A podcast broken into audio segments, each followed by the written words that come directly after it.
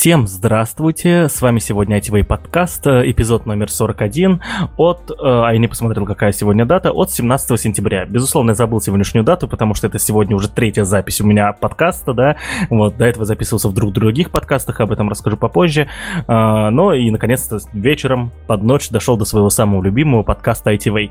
Вот, э, с нами сегодня в студии, кроме меня, находится еще член команды ITV, потрясающая девушка Юля Силова. Юля, скажи привет привет.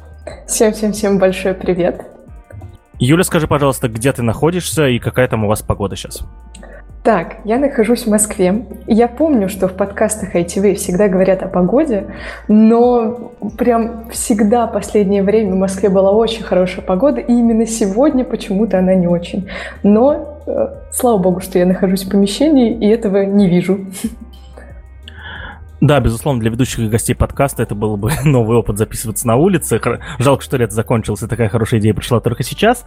А, ну, а мы сегодня собрались поговорить про тему а, кейс чемпионатов и все, что с этим связано, но перед этим я хочу сделать три маленьких, наверное, э, новости, анонсика и так далее. Вот, э, первая, э, первая мысль, да, которую хочется сказать, это то, что я в прошлом подкасте допустил очень страшную ошибку. Для человека, у которого который считает, что у него есть высшее образование, да, а, допускать такую ошибку, высшее техническое образование, допускать такую ошибку было нельзя. Вот, когда мы в прошлом а, выпуске обсуждали а, количество возможных вариантов паролей, да, а, в случае со Сбербанком, который, а, который не чувствителен к регистрам, а, я сказал о том, что если длина пароля равна 12 символов, то количество вариантов будет 12 в квадрате 144.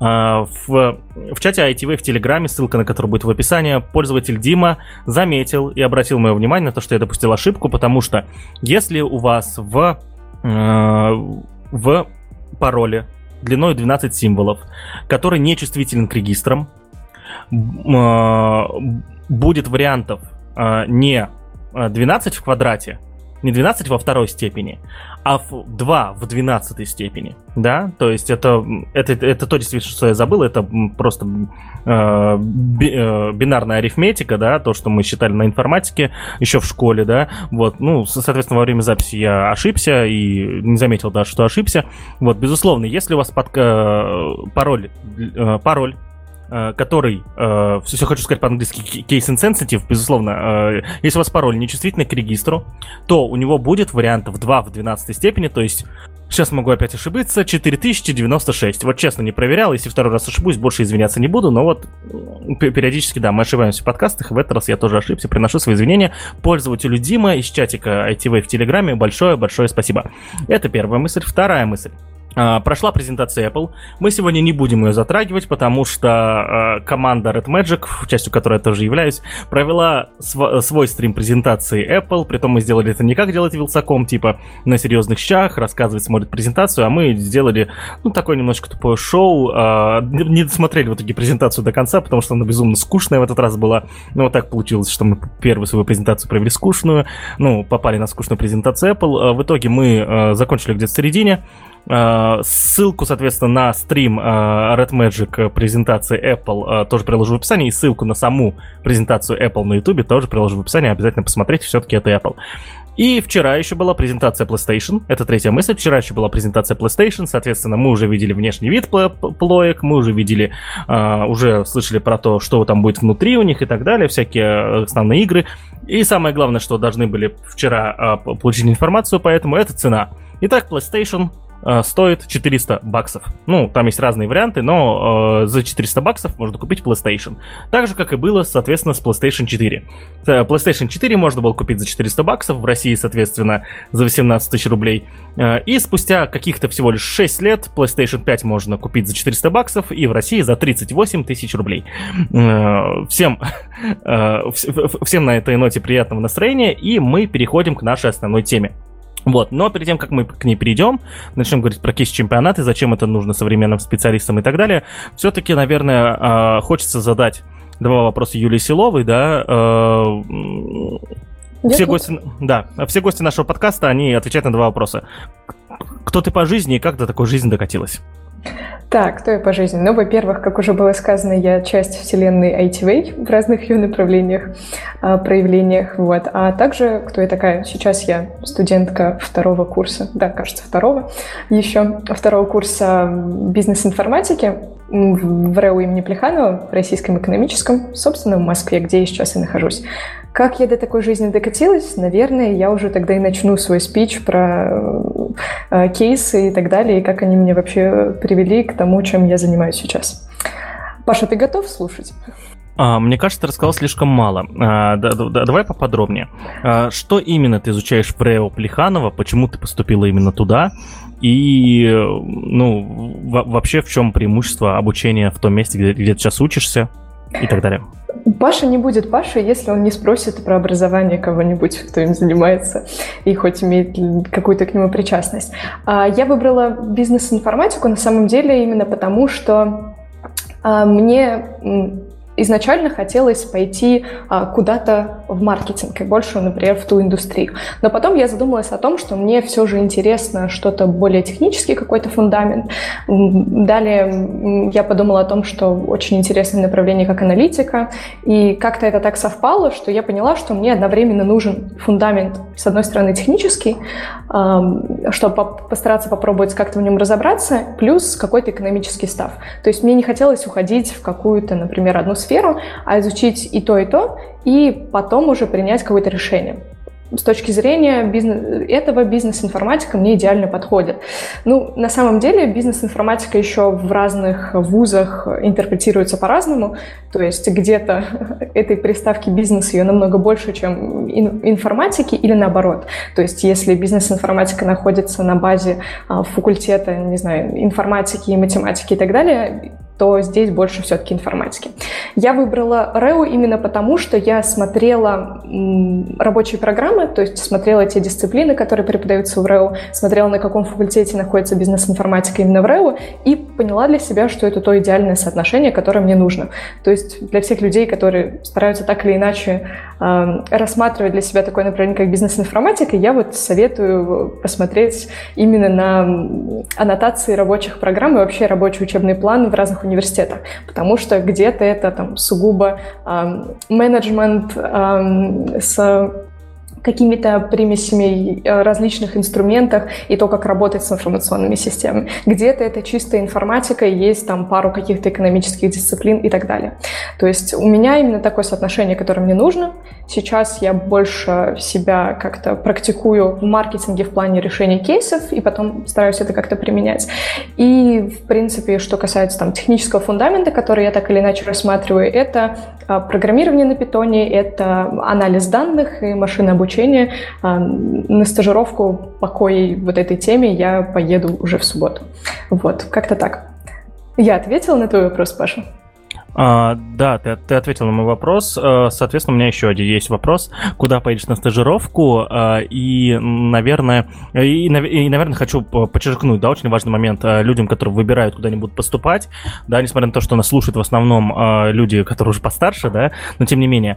Друзья, если вы выбираете университет, куда собираетесь поступать, я хочу обратить внимание, что Юля вот как-то не сконцентрировалась, не, не подчеркнула это, а я подчеркну. Юля действительно посмотрела учебные планы за последние года тех, тех специальностей, которые она, на которые она хотела. И выбрала по учебным планам. Вот. Э, эти учебные планы, я, насколько понимаю, гуглятся, это открытая информация. Вот. Да, их... это вот, да, их можно найти, поэтому я считаю, что это самый лучший подход при выборе профессии, да, и при выборе места, где вы собираетесь учиться, а, когда ты а, и строишь много-много критериев, собираешь много информации, а не просто думаешь о том, как поступить в Питер, да, вот, поэтому а, берите пример, на самом деле, с Юли, друзья, это очень хороший подход, и таким образом для вас обучение в университете не станет сюрпризом, да, то есть я шел на одно, получил другое. Это очень частая история, которую мы слышим, о том, что люди пришли на бизнес-информатику, в итоге там ни бизнеса, ни информатики, например, ничего, да, как в данном случае у меня есть знакомый человек, который вот, соответственно, получил такую обратку. Вот. А почему? Потому что он не изучил учебные планы и не разобрался, что же конкретно значит слова, которые там написаны в этом учебном плане. Вот. Это долгая, сложная работа, но как минимум интересная, и это то самое, как раз-таки та самая инвестиция в будущее, потому что вы сдаете этот ЕГЭ, вы потом возможность поступить и платно потратите кучу денег на образование, да, вот, и выяснить, на что уйдет куча-куча ваших ресурсов перед тем, как их покупать. Фактически вы, не университеты выбирают нас, да, это правда, но и мы выбираем университет, вы не забывайте об этом, поэтому э, стоит всегда это конкретно изучать и делать э, верные, взвешенные решения. Вот. Э, итак, э, Юля, расскажи, пожалуйста, куда ты будешь э, улетать улетать на стажировку и почему через полгода мы с тобой запишемся еще раз? А, так, начну с того, что а, на самом деле обычно на стажировки а, отправляют там, в другие страны. А, в вузах стандартно это бывает, например, после второго курса, когда у тебя уже есть там какой-то бэкграунд, когда у тебя есть там достаточно сданных каких-то дисциплин, ты уже что-то изучил, и вот а, тебе могут предложить такую возможность податься в несколько там вузов партнерских, то есть с которыми сотрудничает университет в других странах, и для того, чтобы пройти там стажировку. Такие стажировки — это вот стандартные стажировки по обмену. У меня меня будет стажировка не по обмену, а это будет стажировка от университета, только это будет исследовательская стажировка. То есть я еду на исследовательский проект. Вот. Я на первом курсе, мне просто предложили это, а, сказали, что Юля, мне кажется, у тебя получится, попробуй написать резюме, вот, попробуй написать эту заявку, вот. Я подумала о том, что сначала, что меня тревожило, обычно берут после второго курса, но все-таки мне было интересно, так, какая же будет причина отказа, то есть почему мне все-таки откажут, когда там, подавали на эту же стажировку там и третьекурсники, они там а, берут листочки с своей выпиской зачетной экзаменационной ведомости, у них там 10 из данных там дисциплин, за уже там год с лишним, за два года обучения в университете, а у меня был очень маленький листочек, где было всего там пять дисциплин, сданных там с первого семестра. Но я все равно решила податься, ну, собственно говоря, почему бы и нет. Вот. И в итоге так получилось, что я прошла. Это Стажировка, она от Брэдфордского университета, а, это промышленный университет в Великобритании, вот, и он предлагает по направлению компьютер-сайенс несколько проектов, то есть по компьютерным наукам. Там были проекты там, с data аналитикой и с, с 3D-визуализацией, там решение разных экономических задач, а, которые ставят между собой ставят эти исследовательские проекты, но там с применением информационных технологий, если можно так проще сказать. Конкретно мой проект он в сфере анализа данных машинного обучения. Вот. Как я уже недавно узнала на дистанционном командном созвоне, наш проект будет связан, ну, будет достаточно актуально. Он будет связан с выявлением а, в общем, с проверкой на достоверность источников а, данных, источников статистики по коронавирусу в различных регионах мира. И у нас есть несколько команд этого проекта. А, одна команда занимается конкретным анализом данных, то есть применение различных математических методов, там, заполнение различных пропусков, и далее дает это другой команде, в которой поместили меня, можно так сказать, по алгоритмам, по конкретному изучению разных моделей машинного обучения и как это можно применить и потом выявить, собственно говоря, вот эту вот достоверность. Вот. Или сделать какие-то другие выводы, которые там, помогут э, э, в, в каких-то исследованиях далее. Вот, собственно говоря, это что касается самого этого исследовательского проекта. То есть на него я еду до декабря, поэтому, Паша, собственно говоря, почему мы увидимся через полгода. Ну, не совсем полгода все-таки, там уже два месяца, но все равно. Вот. Так, собственно говоря, что еще там? И, Паша, о чем ты там еще спрашивал? Так, напомни мне. Uh, ну, в принципе, было только про стажир... uh, в принципе, было только про стажировку. Вот. Uh, у меня вот, у меня, соответственно, очень важный момент. Наверное, мы еще запишем с тобой подкаст, когда ты будешь в Великобритании. У нас будет второй подкаст с человеком из Великобритании. У нас уже был один такой. Вот. Э, и э, очень э, самое главное, уважаемые слушатели, если вы прослушали то, что сейчас говорила Юля, и не совсем поняли, что она имела в виду и чем она там все-таки будет заниматься, в ссылке в описании будет выпуск подкаста ITV про Data Science. Там мы рассказываем все это конкретно. Вот. И вы, соответственно, будете точно понимать, что Юля имела в виду и чем она там будет заниматься. Ну, ну не точно, но, по крайней мере, а, в общих чертах э, действительно это будет для вас уже понятно и известно. У меня вопрос. А, а вот как сказать, э, будете заниматься исследованиями, исследованиями, связанными с ковидом и так далее.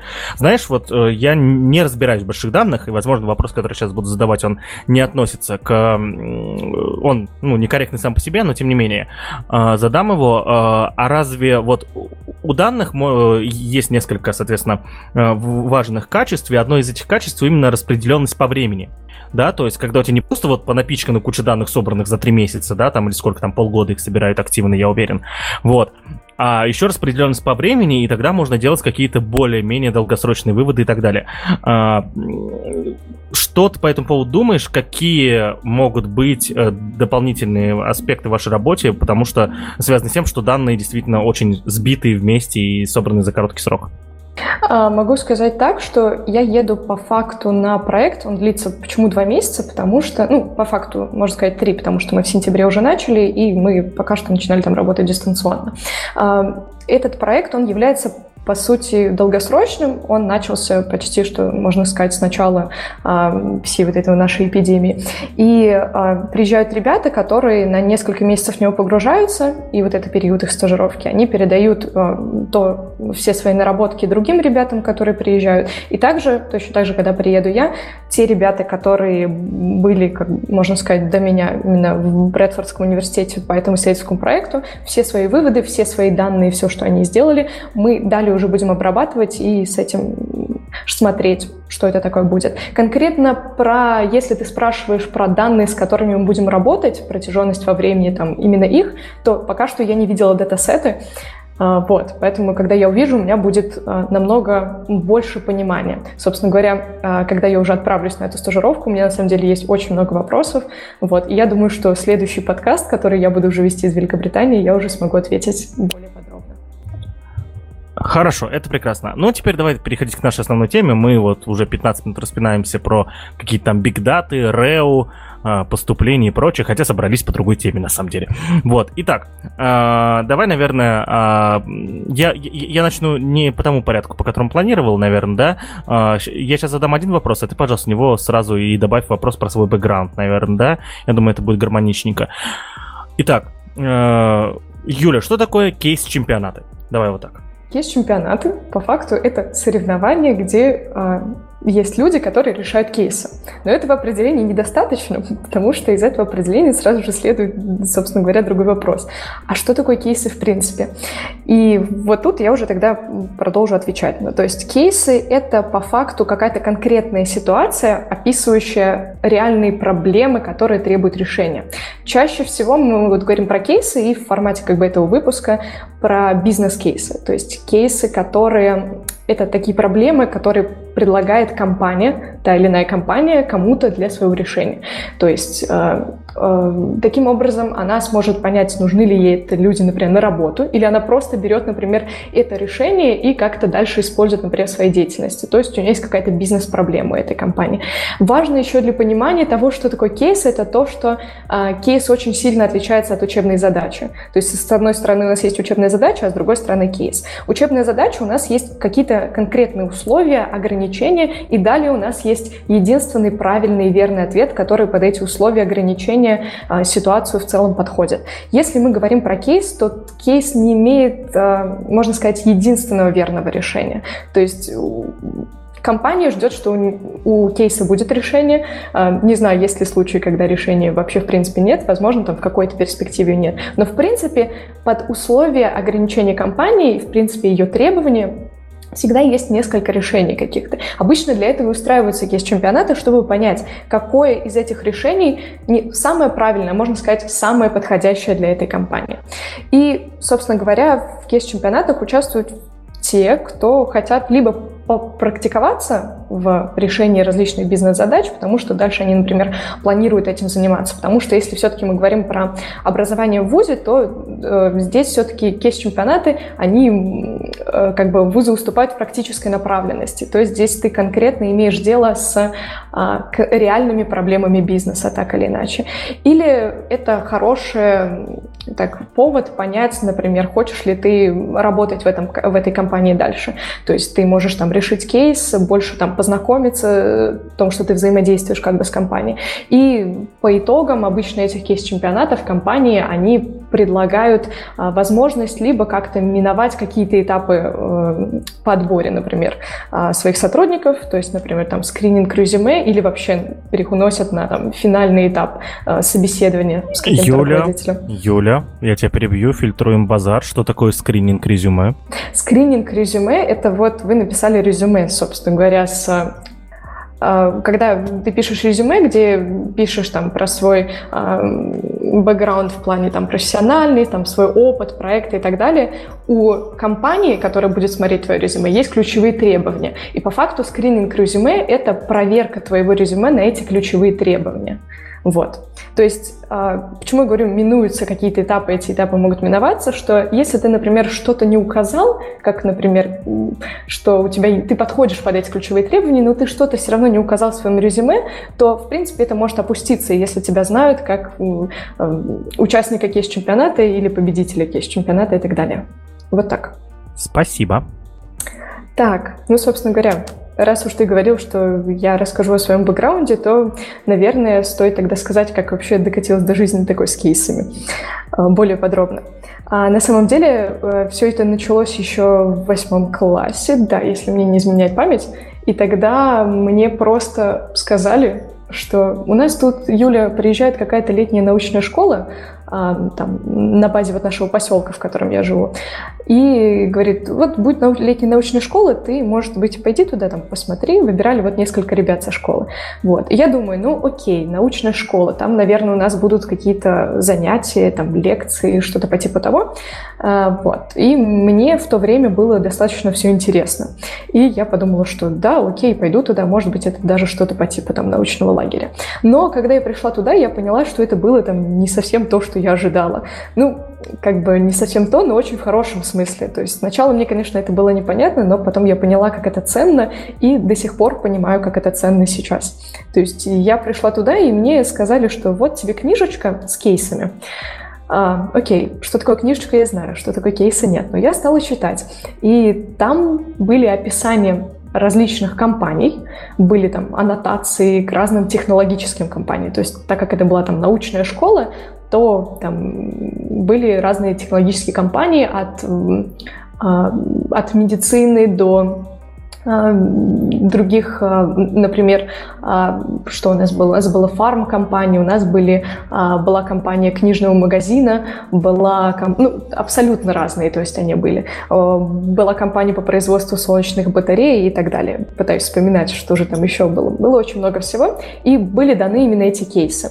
И в кейсах была описана аннотация к этой компании, чем они занимаются, и далее было описано техническое задание, которое нужно было решить, и маркетинговое, и пиар-задание.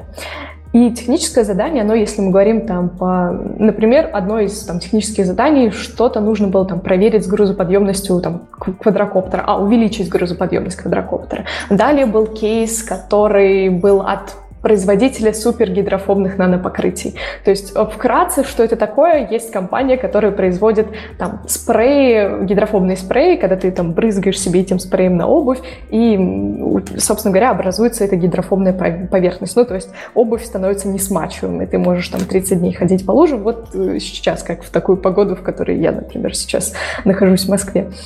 А, вот. И так далее. И там, например, техническое здание было придумать какой-то еще, например, инновационный спрей, который также там решает бытовую проблему. Вот точно так же, как их там гидрофобный спрей. И тогда из, всего, из всех вот этих вот кейсов я выбрала что-то более-менее гуманитарное. Когда, ну, мне еще тогда казалось, что я прям такой же четкий-четкий гуманитарий, и там было что-то по типу разработки книжной социальной сети.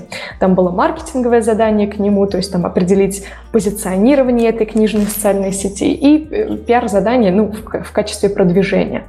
Вот. И в итоге вся эта летняя научная школа, смена из 10 дней, все это заключалось в том, что мы должны были командой которая пришла, которая выбрала также этот кейс из этой вот книжечки, а, мы должны были решать вот эту проблему. Были представители, вот это была разработка книжной социальной сети Буквоед. Вот как сейчас помню, есть книжный магазин Буквоед, он достаточно популярный.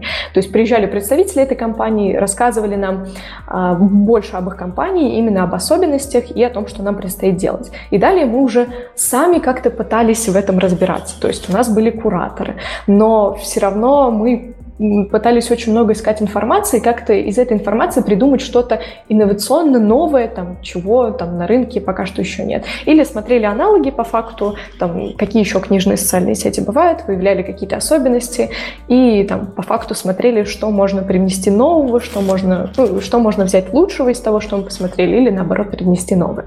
Вот. И на пятый день, вот вся смена там длилась 10 дней, на пятый день была защита красивой идеи, то есть мы должны были по факту там, представить половину своей работы. Самое главное, что должна быть, была быть какая-то именно идея классная.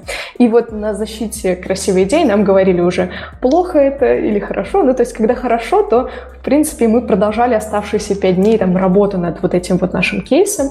А если говорили все плохо, то как бы ничего страшного, просто ты понимаешь, что тебе нужно на решение этого кейса у тебя просто меньше дней. То есть пять дней, но по факту ты там начинаешь что-то заново или начинаешь думать там в абсолютно другом другом направлении. И вот эта летняя научная школа, как она уже не школа, а я уже называю ее полноценным именно школьным кейс-чемпионатом.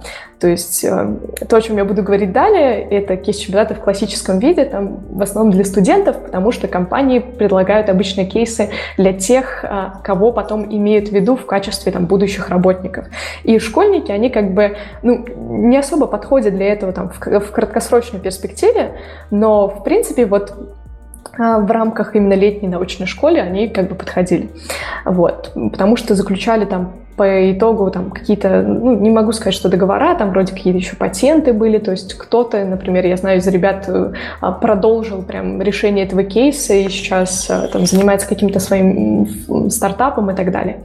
Вот. Так я каждый год ездила на эту летнюю ночную школу, каждый год выбирала там все разные-разные кейсы и в них участвовала. То есть вот, как я уже сказала, не зря сказала про кейс от вот производителя супергидрофобных нанопокрытий в России Хайдроп, потому что там, его кейс я решала. Вот. Но в основном я решала там маркетинговые и пиар-задания, то есть в основе кейса именно школьных кейс-чемпионатов лежало три вида задания. То есть было техническое, а, по факту технологическое задание, то есть что нужно было разработать именно, например, вот этот вот спрей, который решал там новую бытовую проблему. Нужно было знать там про наночастицы и так далее. Вот. И было там маркетинговое и пиар-задание. Обычно я бралась вот за такие задания и плюс старалась как-то там организовывать работу в команде. И я считаю, что это одно из главных навыков, которое помогает мне сейчас. И вот, собственно говоря, э, развелось во мне в школе и в основном в участии вот именно в этих школьных кейс-чемпионатах. Далее вот я так участвовала с 8 по 11 класс, и после 11 класса тоже, поэтому получилось так вот 4 полноценных таких летних научных школы и 4 кейса, не знаю, которые я могу рассказать ну, просто там, в рамках какого-то отдельного подкаста, я не знаю, по часу на каждый. Вот. И далее я уже когда поступила на первый курс на бизнес-информатику в РЭУ, я узнала, что, оказывается, я еще тогда не знала, что бывают кейс-чемпионаты для студентов. То есть я тогда это воспринимала как только, окей, это называется летняя научная школа. Ладно. А тут, оказывается, есть кейс-чемпионаты еще и для студентов. И в основном они более как бы выгодные, потому что а, у тебя есть возможность, во-первых, записать решенный кейс э, себе в резюме как проект, потому что по факту ты предлагаешь решение какой-то задачи, что ты потом можешь э, там очень хорошо оформить. И во-вторых, ты там, можешь попасть на стажировку в эту компанию. Ты, потому что большое количество крупных компаний там, в разных сферах, там, в IT, в консалтинге, в аудите, а, там, в FMCG. А, FMCG — это а, Fast Moving Customer Goods. В общем, про товары повседневного спроса. Ну, то есть там такие компании, как Unilever, Danone, которые в основном на слуху. Ну, то есть и у тебя есть вот два таких преимущества. То есть, с одной стороны, ты можешь это записать в резюме, с другой стороны, у тебя есть офигенная возможность э, там, получить стажировку или вообще, в принципе, там, пройти на какую-то позицию там, потом в перспективе именно в эту компанию. То есть, они могут предложить тебе офер, ну, то есть дать предложение там, на какую-то позицию. И когда я узнала о том, что у нас в университете есть кейс-клуб. У нас есть то есть, такая карьерная организация, которая помогает тебе в подготовке именно вот к студенческим кейс-чемпионатам, потому что они все-таки отличаются от школьных кейс-чемпионатов. Ну, то есть от школьников все равно ждут э, чуть-чуть меньше, чем от студентов, как бы потенциальных работников, можно так сказать.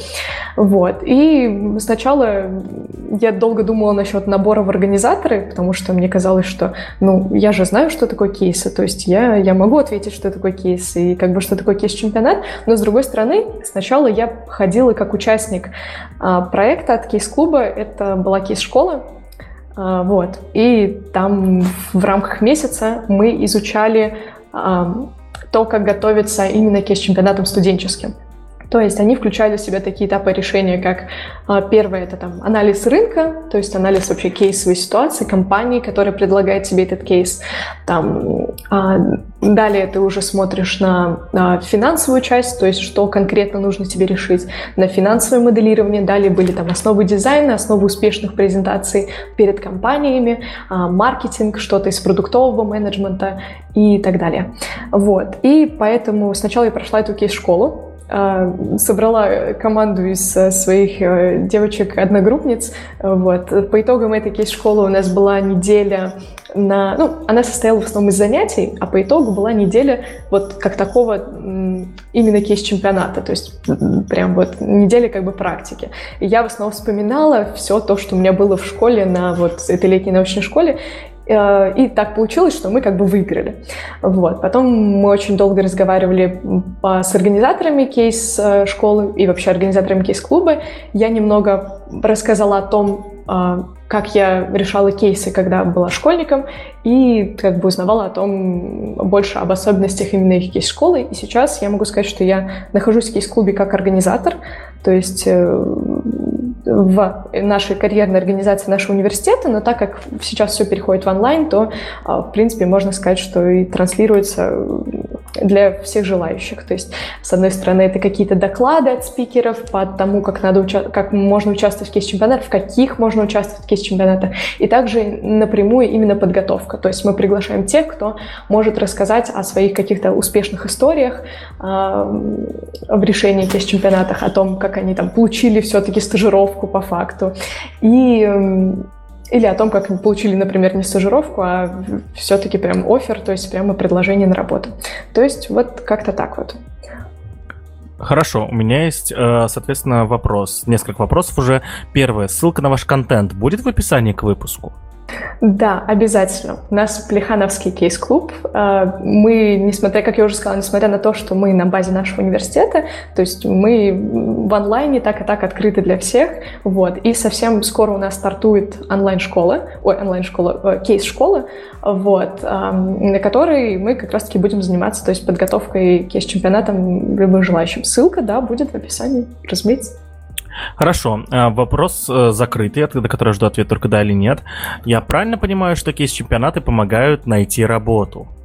Да, ты все правильно услышал. Наверное, раза, не знаю, раза полтора это сказал. Хотелось больше. А, просто надо на каких-то моментах прям фокусироваться, потому что ты рассказываешь очень интересное, и люди порой погружаются в твою историю, пропуская порой, порой важные майлстоуны. Хорошо, еще один вопрос. А, вот смотри, вам, а, вы, когда приходите на кейс-чемпионат, какой процент кейсов, которые э, поступают к вам от компании, это реальные кейсы, реальные проблемы компании? Ну, по, твоим, по твоей оценке.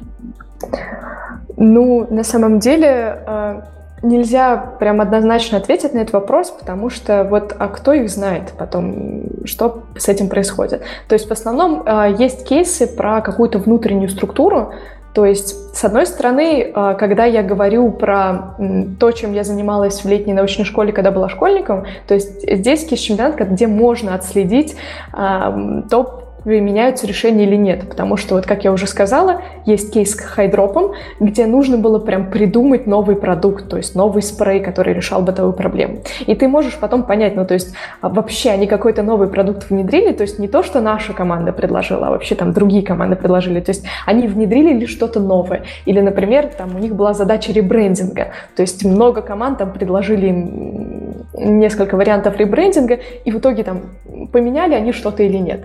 И вот здесь я могу сказать, что вот там были случаи, как и то, что прям действительно применяется, и это прям можно отследить на а, по итогам там на финале этого кейс-чемпионата, то есть как общаются, то есть э, как общаются с победителями и какой, например, фидбэк дают, и ты потом через несколько какое-то количество времени там смотришь на эту компанию и думаешь, о, блин, да, вот они поменялись, а я, можно так сказать, предсказала это изменение. То есть там я у одной команды видела, и вот они победили, и вот да, они применяют это. А с другой стороны, как бы есть э, такие можно сказать, задачи, то есть такие кейсы, где ну, можно просто не отследить это. Либо у них там это в проекте в каком-то, то есть это достаточно там долгосрочно, либо вот пример приведу сразу, это, например, прогнозирование объемов продаж.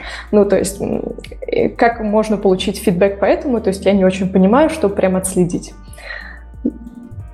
Хорошо. У меня тогда следующий вопрос. А, почему а, в случае с реальными кейсами, да, когда мы говорим о реальных проблемах компании, которые выкидываются на кейс-чемпионат, почему компании приходят за, к студентам и школьникам за решением этих проблем? Ну, если вот, я уверен, что такое тоже существует. Хотя я уверен, в таких больших компаниях есть свои джиггернауты, которые умеют решать проблемы. Ну, во-первых, как я уже сказала, как бы это рекрутинг, ну, то есть так или иначе, если есть команда, которая хорошо решает, например, этот кейс или показывает э, то, как она там, дайте ей больше времени, она там, например, может его решить, то она показывает себя там как потенциальных работников. То есть в основном э, компании для этого и организовывают эти кейс-чемпионаты, то есть для того, чтобы посмотреть, как бы эти задачи там были бы решены. Вот. С другой стороны, то есть если мы говорим о тех же, говорю, летних научных школах, то есть там прям виден этот процесс того, как они например, внедряют это. Почему приходят именно к студентам и школьникам, здесь, ну, как бы только мои догадки. Ну, то есть, во-первых, это рекрутинг понятно, а почему именно за решением проблем? А, возможно, э, как раз-таки потому, что это кейсы это не какие-то рабочие задачи. То есть кейсы, они требуют э, того, что э, ты должен не просто проанализировать всю имеющуюся информацию и сделать из нее какой-то вывод, но еще и предложить э, принципиально какое-то новое решение. И вот это новое решение, оно, я думаю, как раз-таки э, и, и привлекает. Угу. Хорошо. А, у меня вопрос. Вот ты, когда много участвуешь в кейс-чемпионатах, а, какие навыки можно получить, да? То есть, понятное дело, то, что мы говорим о софт-скиллах, немножечко хард-скиллах, да, все-таки. Вот, но я думаю, что есть какой-то определенный набор навыков, который так или иначе получается на кейс-чемпионатах в основном. Какой это набор навыков, по твоему мнению?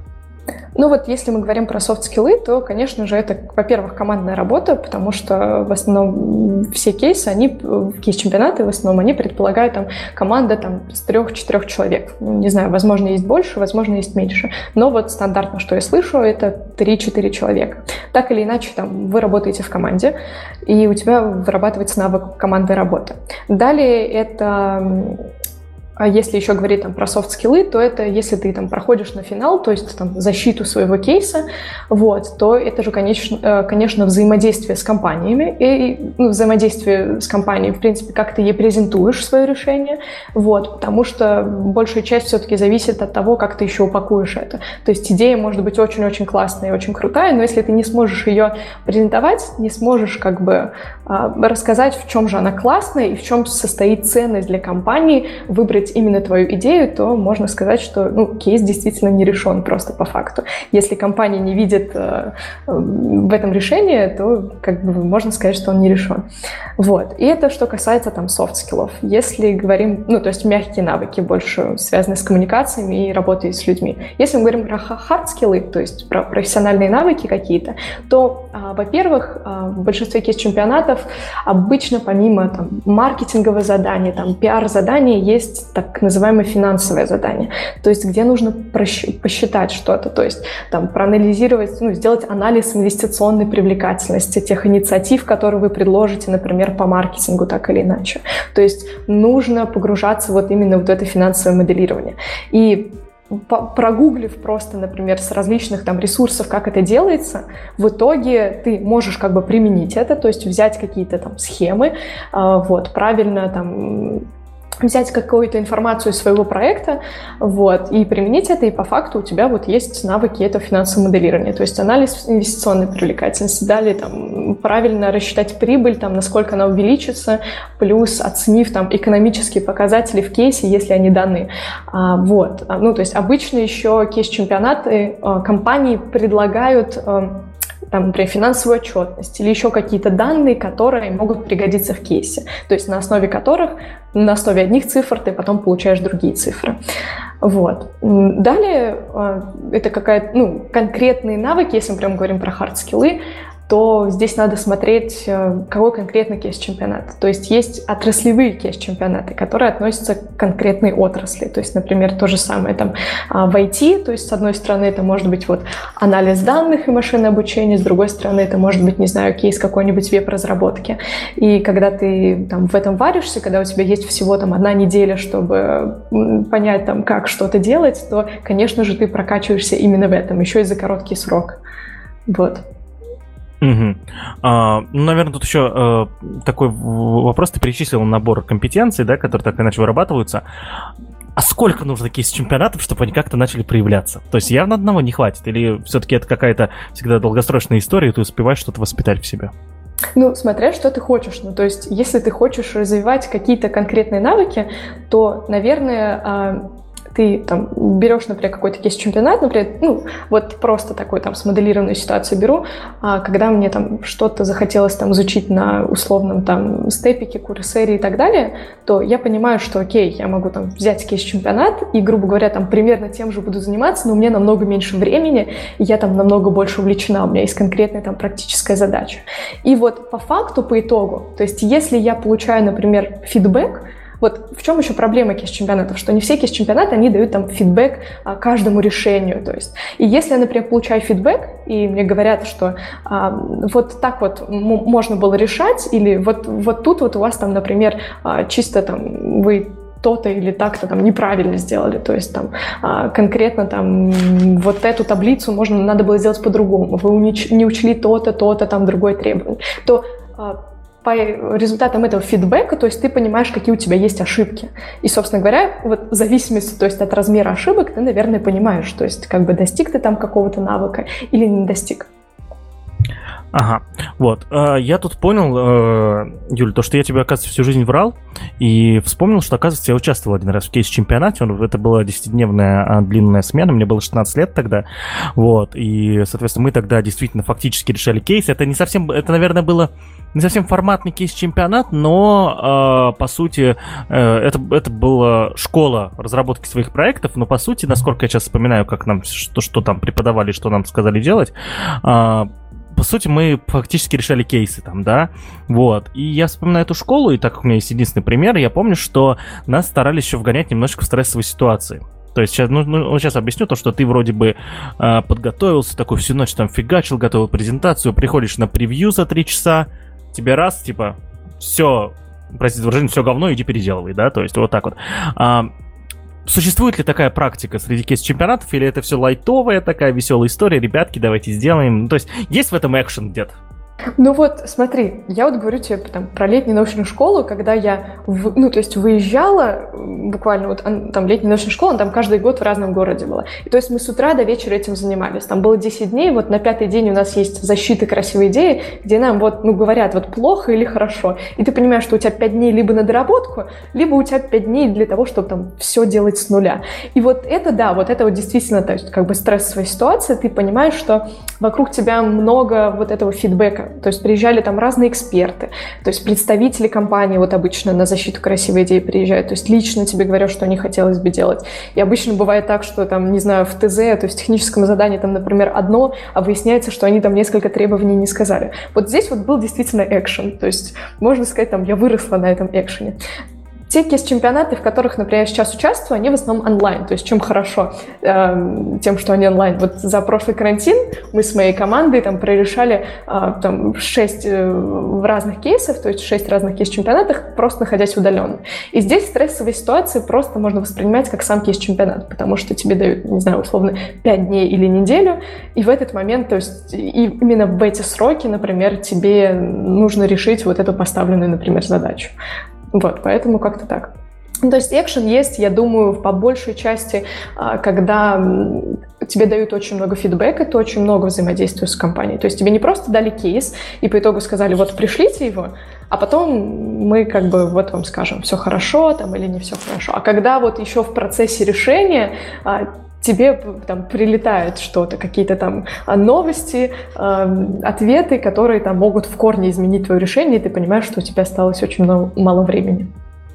Окей, ну то есть по сути, по сути экшеном главным является э, именно обратная связь, да, э, и если ты, соответственно, серьезно относишься к чемпионату, в котором участвуешь, любая обратная связь, это так или иначе э, приводит вот этот экшен, потому что тебе приходится что-то менять, и ты в итоге действуешь. Я, я, я прав? Да, да, да, ты прав. Ну, просто не любое, как бы не любой ответ там, вгоняет тебя в стрессовую ситуацию, потому что, возможно, там будет какой-то ответ, где ты скажешь, блин, yes, кажется, я понял, кажется, я уловил ценность там для компании, э, вот, и кажется, все так идет. Ну, не знаю, насколько редко или часто это встречается. Хорошо, мы тогда идем дальше. Э, и расскажи мне, пожалуйста, какие кейс-чемпионаты бывают, делятся ли они на какие-то виды и где их найти? Вот я прям сейчас сижу такой, послушал Юльку Силову, такой думаю, ну все, хочу кейс чемпионата участвовать, короче, все полностью, дайте мне их. Угу. Ну смотри, а, бывают, как я уже сказала, то есть отраслевые кейс-чемпионаты, то есть когда мы хотим заниматься чем-то конкретным. Там, я не знаю, хочу вот пойти в консалтинг, Э, вот, условный, и вот я там рассматриваю компании именно консалтинговые, которые там организовывают те или иные кейс-чемпионаты. То есть смотрим, можно смотреть там на конкретные компании, организовывают ли они кейс-чемпионаты по той отрасли, в которой мы хотим развиваться.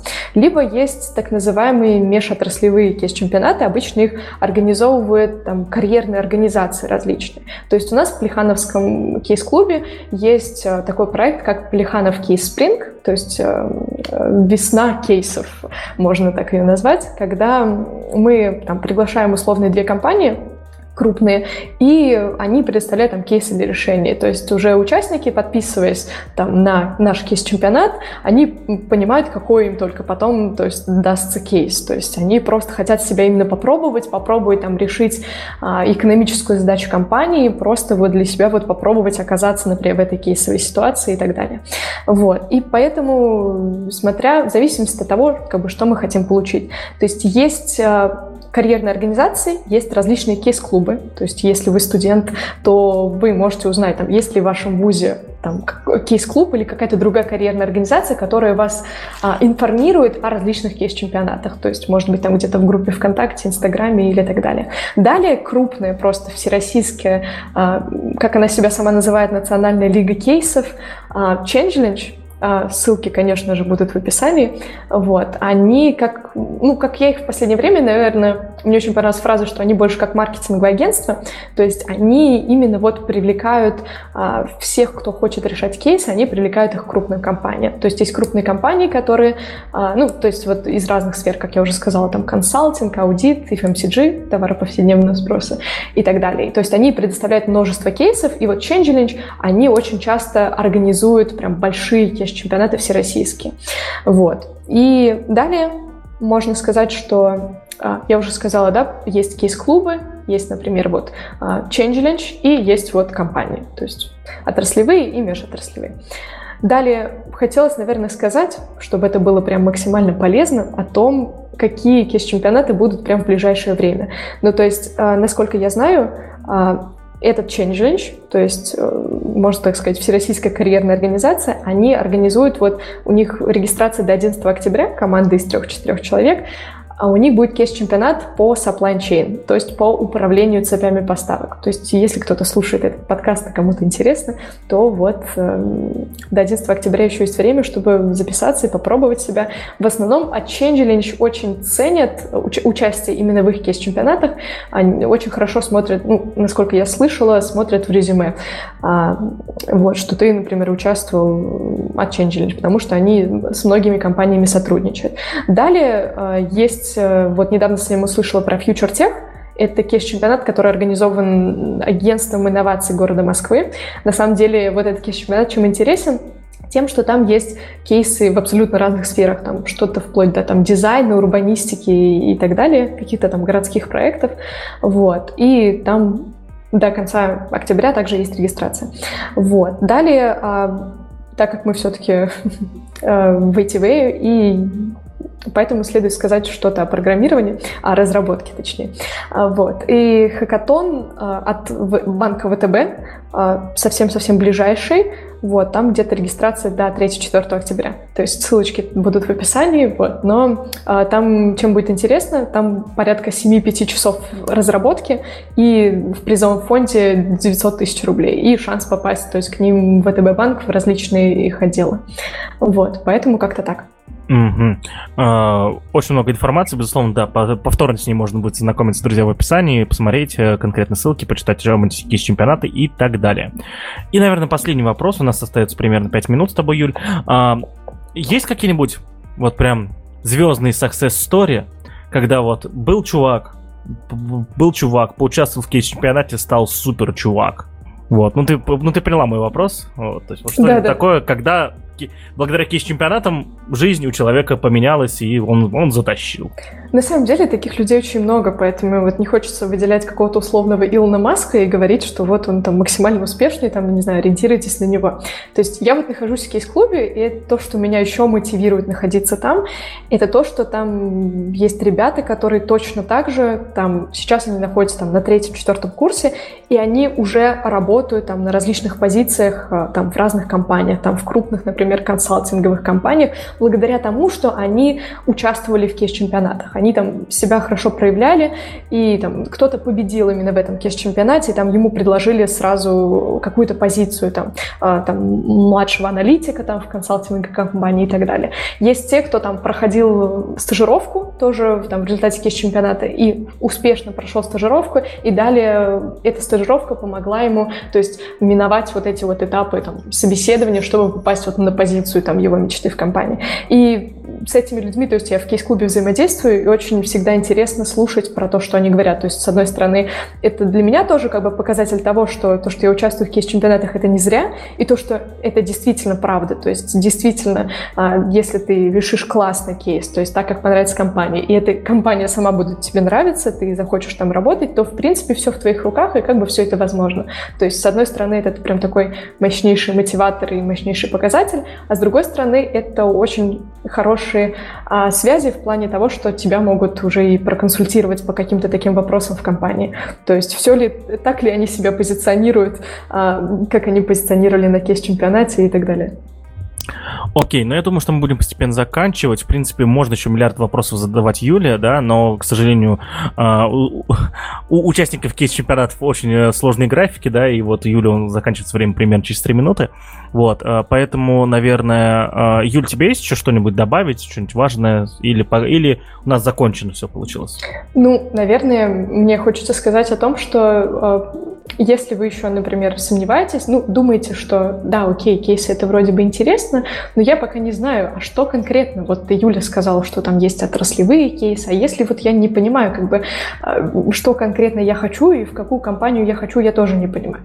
Просто советую попробовать решать вот хоть один любой кейс, и э, самое лучшее, если это кейс будет из той области, в которой вы вообще ни в чем не разбираетесь, потому что это тогда будет самая настоящая для вас стрессовая ситуация, и тогда очень много навыков можно в себе развить, те же самые софт-скиллы и те же самые хард-скиллы. А там уже, возможно, будут какие-то выводы, которые вам там подскажут, куда конкретно идти, какое направление пробовать. Потому что, в принципе, просто кейсы — это интересно. То есть там, вот мы все говорим там про практические навыки и так далее. Кейсы — это интересно, это стрессово, это э, иногда ты очень злишься, что тебе там ничего не получается, но это круто, когда ты понимаешь, что ты э, можешь решить что-то, можешь, вот перед тобой ставится проблема какая-то там экономическая, и по факту ты прям решаешь ее за короткий срок, там, а на самом деле там это та проблема, которую там в разные отделы той или иной компании там уходят месяцы просто на то, что чтобы решить эту проблему. А ты вот там в условиях стрессовой ситуации с, там, со своей командой, а, там, с командой своей мечты можешь решить это за неделю. Ну, все, я думаю тогда. Спасибо большое, Юля, что сегодня пришла к нам, да, что, что, что нашла время, что нам получилось, что у нас получилось записать этот выпуск сегодня. Вот, а, наверное, тогда, а, друзья, еще раз, все ссылки на все, что Юля рассказывала, на все есть там разный старт, на разные кейс-чемпионаты находятся в описании. Вот, мне добавить сегодня просто больше нечего. А, наконец-то я говорил меньше, чем кто-то в, в этой студии. Вот, всем спасибо, с вами были Юлия Силова, Павел Калашников, это был подкаст ITV, выпуск номер 41. Всем пока. Пока.